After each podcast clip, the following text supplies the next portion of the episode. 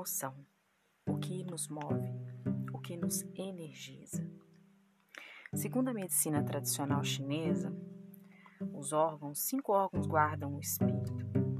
O pulmão guarda o espírito inferior, o fígado a alma, o coração o espírito, o baço a consciência e os rins a vontade. Emoção, o que move, o que dá vontade. E os rins também regem as águas, o que move, o que tem fluxo.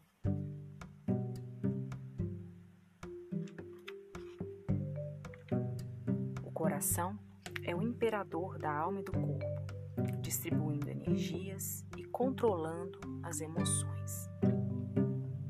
A natureza de uma emoção é seguir um curso e depois ser liberada, ser desapegada.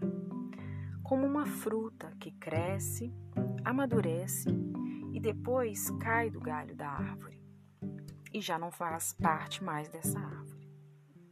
As emoções, elas não devem ser reprimidas e nem represadas. A beleza dos sentimentos, das emoções, é experimentar o seu desabrochar o ritmo natural de uma emoção requer o seu reconhecimento, sentir os seus efeitos, deixar que eles amadureçam e então desapegar-se de tudo, render-se numa jornada em direção ao coração. A prática consistente de testemunhar as emoções, vê-las tomarem forma, e depois assistir à sua dissolução, leva a um estado meditativo expansivo. Uma consciência cada vez mais elevada, que permite desfrutar o presente, a simplicidade de um banho de mar, de cantar no chuveiro, de estar com a natureza, cada momento, por mais singelo que seja. Infelizmente, a nossa sociedade a sua velocidade, não oferece os meios necessários para o processamento dessas emoções. Esse processamento leva tempo, assim como uma fruta leva tempo para amadurecer, e traz informações valiosas. Toda emoção traz uma história, uma lição, em que poucos se sentam para ouvir porque muitas vezes fugimos das emoções. Tentamos controlar, suprimir, guardar, esconder. Por quanto tempo uma água pode ficar parada antes de começar a exalar um cheiro pútrido?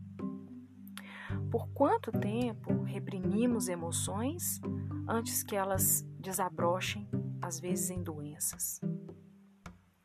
As emoções suprimidas causam toxinas mentais, conhecidas no Ayurveda como ama.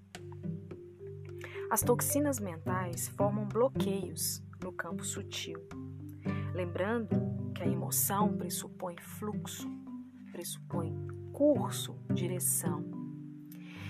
E tudo surge do sutil em direção ao grosseiro. Essas emoções se cristalizam em forma de toxinas quando não seguem o seu fluxo e se depositam em tecidos conectivos profundos e, consequentemente, em meridianos de energia e pontos marma. Por isso, também, as medicinas tradicionais, como a Ayurveda e a medicina tradicional chinesa, muitas vezes começam o seu tratamento ou os aspectos preventivos também no campo do sutil. Segundo a medicina tradicional tibetana, por exemplo, meditação é um remédio, meditação é uma prevenção, seguindo três termos do caminho espiritual: visão, meditação e ação compassiva. Visão é você atingir uma abertura, vasta como o espaço, através de estudo, através de autoestudo também. Meditação é o desenvolvimento da bodhicitta, um coração e uma mente iluminados. Quando a visão e a meditação estão corretas e com boa orientação, a ação melhora, beneficiando outras pessoas. Então ela se torna compassiva, cheia de compaixão. Emoção, o que move. O curso, o fluxo das águas.